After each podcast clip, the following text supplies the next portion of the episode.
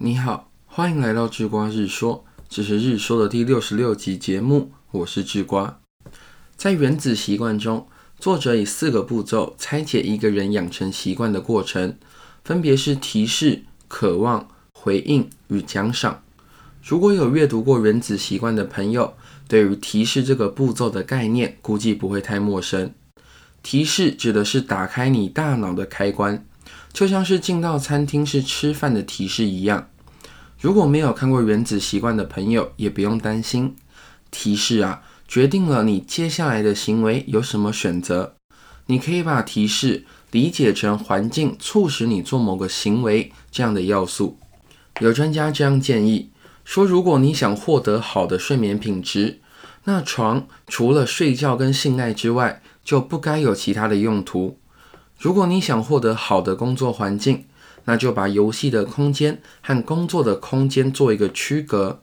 这些叙述啊，从提示的角度来说都有道理。可是这样的叙述在乍看之下，会让人误会提示就是环境本身。在《了不起的我》这本书中，作者陈海贤提出了一个比提示更进一步的想法，叫做心理舒适区。举个例子说明。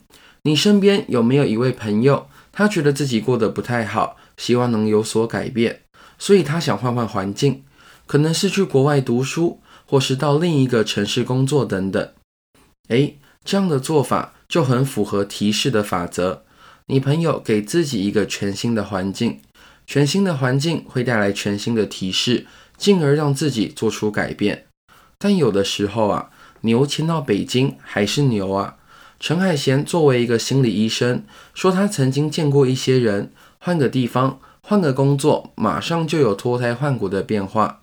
但是他也见过很多人，去了很多国家，在很多地方待过，却一直没有什么变化。这是为什么？明明换了新的提示，为什么行为没有大幅的改变呢？如果把给新的提示换成走出心理舒适区，也许就会比较好理解。心理舒适区指的不是熟悉的环境，而是我们应对环境的固有方式。所谓走出心理舒适区啊，并不意味着走出熟悉的环境，而是改变了应对的方式。理解心理舒适区这个概念，可以给我们一个很大的提示：人不是根据现在的生活去选择合适的应对方式，而是根据熟悉的应对方式来建构现在的生活。明明生活已经有了改变，明明强迫自己进入一个全新的环境，但只要没有走出心理舒适区，我们就会仍然坚持它还是原来那样。由于我们熟悉原来的对应方式啊，就会牢牢地抓着它不放。看看那些在图书馆却还在打手游的学生，还有那些在咖啡厅却能专心致志的人们，身处环境给的提示和他们要做的行为截然不同。但是因为他们已经习惯了应对环境的方式，所以就能泰然自若地做自己的事。所以啊，智瓜觉得心理舒适区的概念比提示这个词来的更好。如果一个人真的在追求改变，那么除了改变外在环境，体认到还要改变应对环境的方式，就是很重要的一件事情。